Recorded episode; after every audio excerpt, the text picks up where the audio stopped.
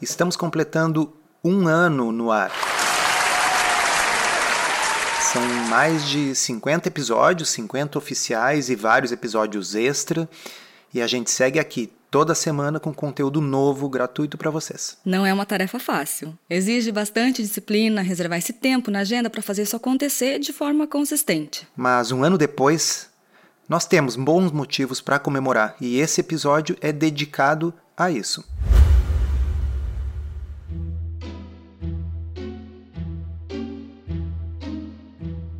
Comida sem filtro. Saúde, low carb, estilo de vida, evidências científicas e, claro, nossas opiniões. Toda semana um episódio novo e gratuito para você. Comigo, Dr. Souto. E comigo, Sari Fontana. Para ser avisado a cada novo episódio e receber as referências bibliográficas no seu e-mail, cadastre-se em drsolto.com.br/podcast.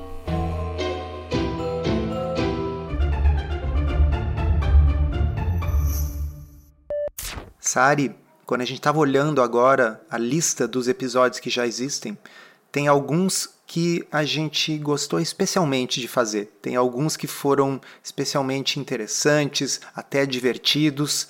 É, e vale a pena relembrar. Eu não fico olhando muito para essas métricas, esses números, mas fui consultar aqui para trazer para vocês e levei até um susto, porque são centenas de milhares de downloads já de podcast toda semana. São milhares de pessoas nos acompanhando. Eu acho que vale a pena a gente fazer essa retrospectiva para quem chegou depois também e relembrar alguns dos melhores momentos. Um assunto recorrente que sempre está na imprensa e as pessoas estão sempre comentando quando sai um novo artigo e nos perguntando a nossa opinião é o microbioma. E o microbioma foi o assunto do episódio número 5. Então, a realidade ela ficou muito aquém da hype. E sob pena de ser repetitivo aqui para vocês, mas para salientar, não se trata de desmerecer a área de estudo ou de dizer que microbiota é uma coisa que não tem importância, longe disso. Né? É necessário ao mesmo tempo que a gente entenda e diga em alto e bom som. O que nós sabemos ainda é muito pouco. Outro episódio que teve uma repercussão enorme e até hoje a gente referencia é o número 7, aquele em que a gente falou do consumo de carne. O título era Comer menos carne não vai salvar o planeta. Alega-se que vacas produzem grande quantidade de gases de efeito estufa. Alega-se que comem a comida que os humanos poderiam estar comendo. Dizem também que os animais consomem grande quantidade de água. Por fim, dizem que ocupam terras que poderiam estar produzindo muito mais comida com a agricultura. Então vamos ao primeiro mito que é muito popular, difundido por aí, que os animais consomem grande quantidade de água. Aquele mito de que para fazer um hambúrguer de 113 gramas é necessário o consumo de 3 mil litros de água. A primeira coisa importante de vocês saberem é que 94% da água necessária para produzir carne é a chamada água verde, ou seja, água da chuva. A água que cairia no pasto, não importa se o animal estivesse lá para pastar ou não. E a referência bibliográfica dessa e de outras afirmações numéricas está na descrição do episódio, isto é, nas notas deste episódio. Então não deixem de consultar se vocês são da área. Vamos ao próximo mito, então. Alega-se que os animais comem a comida que os humanos poderiam estar comendo, algo como para criar um quilo de carne precisa-se de 25 quilos de grãos. Ou poderíamos alimentar mais de 3,5 bilhões de pessoas com a comida que damos para os animais. Aqui nós temos mais algumas falácias. E a primeira e mais importante, e vocês prestem atenção neste número: 86% do que se fornece para alimentação animal em peso são coisas que não são comestíveis por seres humanos. Referência bibliográfica, como de resto das outras coisas que a gente fala, está na descrição. 16% do que se dá para os animais é comestível por humanos, mas a maioria desses 16% não vai para o gado, não vai para os ruminantes, vai para aves e porcos, que são animais monogástricos, significa que eles têm um estômago só e eles não podem viver só de capim e feno e restos formados por celulose. Já para os ruminantes, e aqui inclui uh, vaca, ovelha, essas coisas, a vasta maioria, 90%, são coisas que não são comestíveis por humanos. O que esses animais estão fazendo é o chamado upcycling, uma palavrinha que não existe no português, mas que é bem importante da gente entender.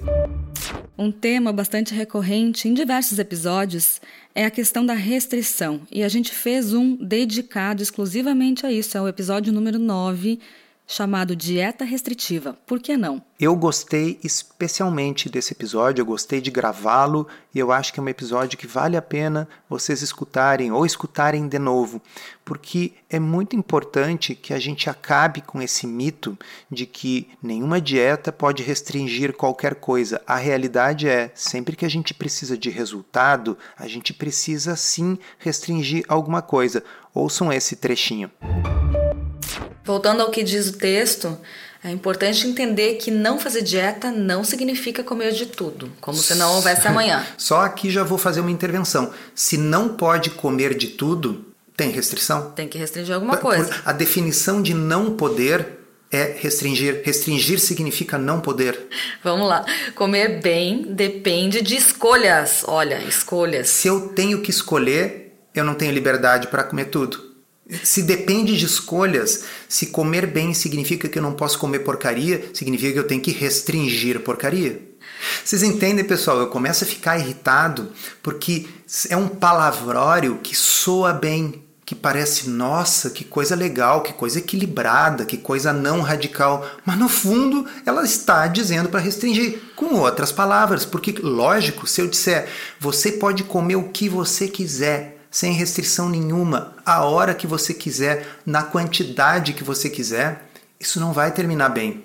Não, mas tem que ter bom senso. Se tem bom senso, já tem restrição, pessoal. Teve um que eu gostei bastante de gravar, que foi o episódio 14, chamado Chá de Pilha. Esse episódio ele foi resultado de uma pesquisa que eu fiz lá no Instagram, na caixinha de perguntas, com a minha audiência. Eu perguntei o que, que as pessoas já tinham feito de loucuras para emagrecer. A gente não vai dar spoiler do episódio, acho que vale vocês escutarem, mas a gente só vai colocar aqui uma palhinha que é a introdução, porque na introdução a gente cita algumas dessas coisas que as pessoas responderam na caixinha. E aí sempre é interessante a gente pensar assim: será que comparado com essas coisas, low carb é uma estratégia radical? Vinagre em jejum. Remédios do Paraguai. Nós da Índia coquetéis de medicamentos anorexígenos, laxantes, shakes, dieta líquida, dieta da lua, da USP, da sopa, dieta de Beverly Hills, jejum forçado até desmaiar, diuréticos, clínicas de emagrecimento e tratamentos estéticos caríssimos. Teve gente que comeu comida estragada para passar mal de propósito. Nossa, e quem colocou gesso na barriga para apertar antes de uma festa? Teve até quem tomou chá de pilha. O quê?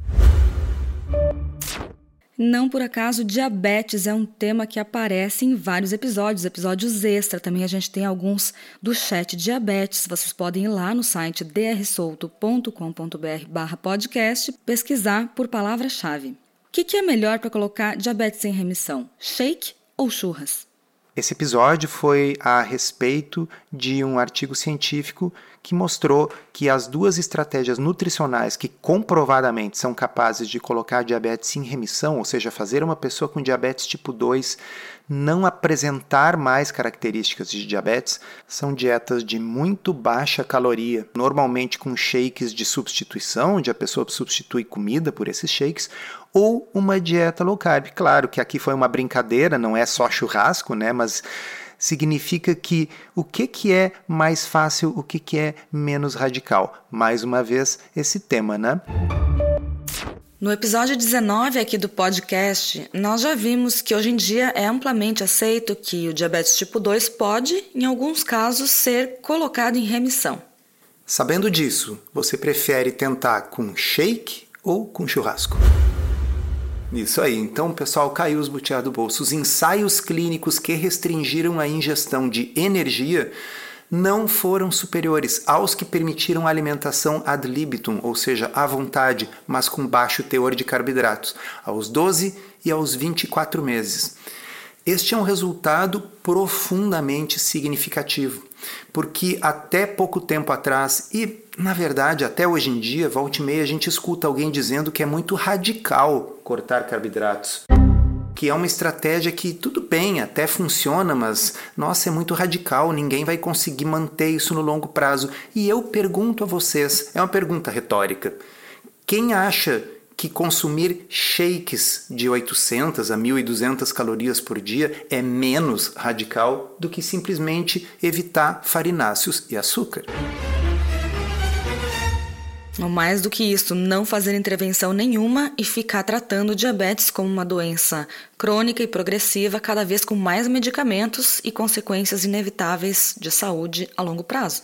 É, ou então aceitar fazer uma cirurgia bariátrica metabólica, na qual você está cortando e amputando uma parte do seu estômago.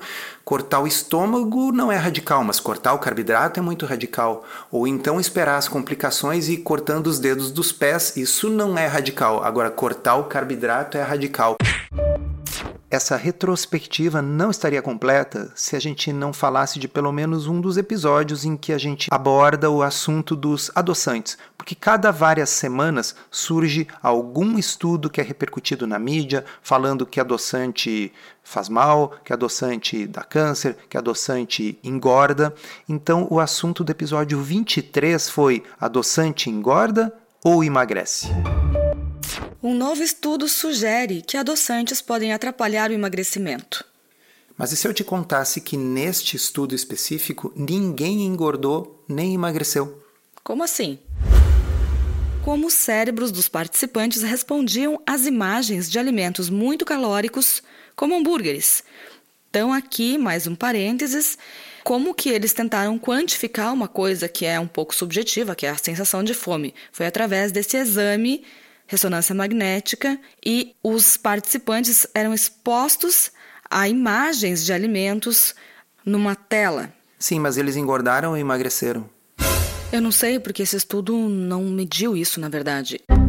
Então, pessoal, repito, se o estudo não mediu isso, qual o significado de fazer manchetes sobre isso, alegando que o consumo ou não de refrigerante dietético vai impactar positivo ou negativamente o seu emagrecimento? Voltamos àquela questão dos desfechos. Os desfechos importam. Se vocês querem saber se o consumo de refrigerante dietético afeta o emagrecimento, você tem que fazer um ensaio clínico randomizado e pegar um grupo de pessoas e sortear um grupo para o refrigerante, o outro grupo sem o refrigerante e depois de alguns meses medir se as pessoas engordaram e emagreceram. E não é como se esses estudos não tivessem sido feitos. Nesse episódio a gente comenta que os ensaios clínicos randomizados mostram que adoçantes produzem emagrecimento, ou seja, as dietas que são testadas em grupos diferentes de pessoas permitem o uso de adoçante e o desfecho concreto é que elas emagrecem. Inclusive, eu gosto sempre de salientar que os vários, dezenas de ensaios clínicos randomizados que a comunidade low carb utiliza para mostrar, com razão, que low carb é uma estratégia eficaz para emagrecimento, quando você vai lá no detalhe dos materiais e métodos do estudo, ver como é que a dieta foi feita, as dietas permitem adoçantes. Então a gente já sabe a resposta da pergunta que dá título ao episódio. As pessoas emagrecem. E, no entanto, o pessoal insiste em ficar fazendo esses estudos que mostram só mecanismos ou que mostram coisas em ratinhos, né? Para você que gosta do formato em áudio e quer um guia completo para desvendar a dieta low carb, conheça o Pod Curso Low Carb da Teoria à Prática.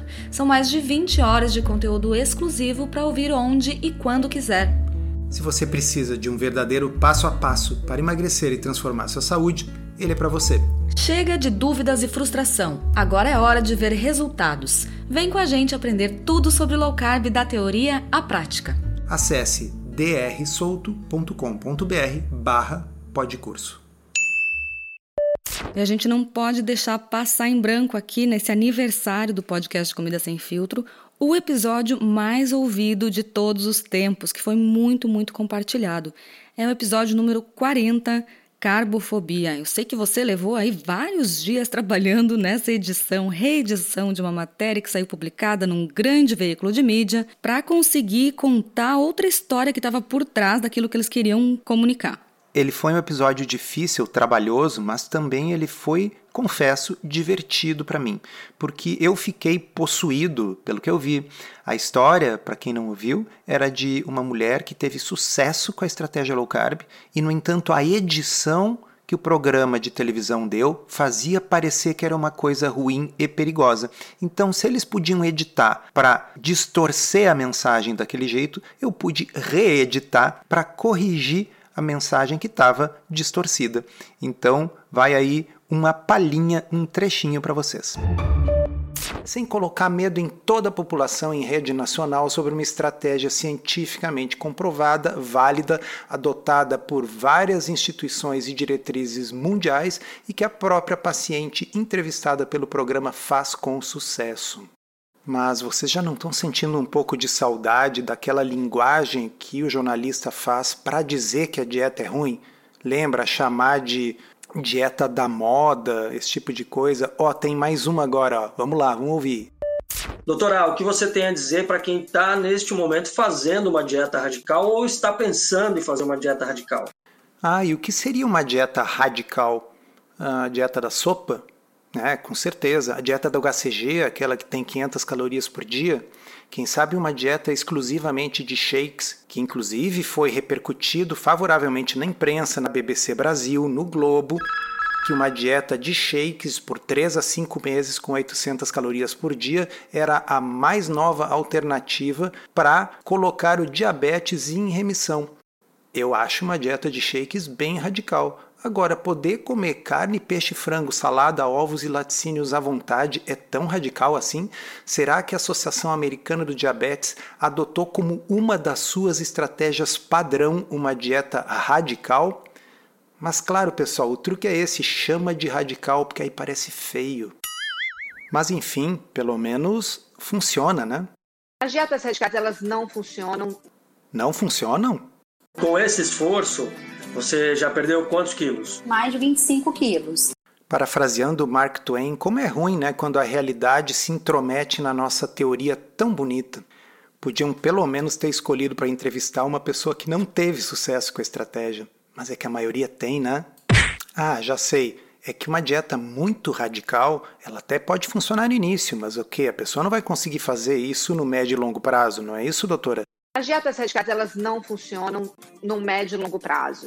É, certamente não dá para ficar comendo só sopa por um ou dois anos, mas e a tal dieta super radical da low carb? Foram dois anos fazendo dieta low carb. Mas eu continuo sempre fazendo a, a, dieta não como arroz. É como se eu tivesse perdido o paladar com arroz. Ele não faz diferença, ele não faz falta no meu prato. Eu não sei vocês, mas dois anos tendo perdido quase 30 quilos e depois disso continuar a manter me parece pelo menos médio a longo prazo, não é mesmo? Mas lembram do Schadenfreude, da palavra aquela que significa torcer pela desgraça alheia? Pois é. Em algum momento isso vai terminar e você vai voltar para o mesmo peso. Fazendo uma interpretação caridosa dessa frase, o que dá para dizer é o seguinte: isso é verdade, mas isso é verdade com toda e qualquer intervenção que produza perda de peso. Não é fácil manejar a obesidade. Não é simples. Existe um mecanismo homeostático complexo no corpo que tenta trazer a pessoa de volta para o sobrepeso, para o set point, para aquele peso maior que ela já teve.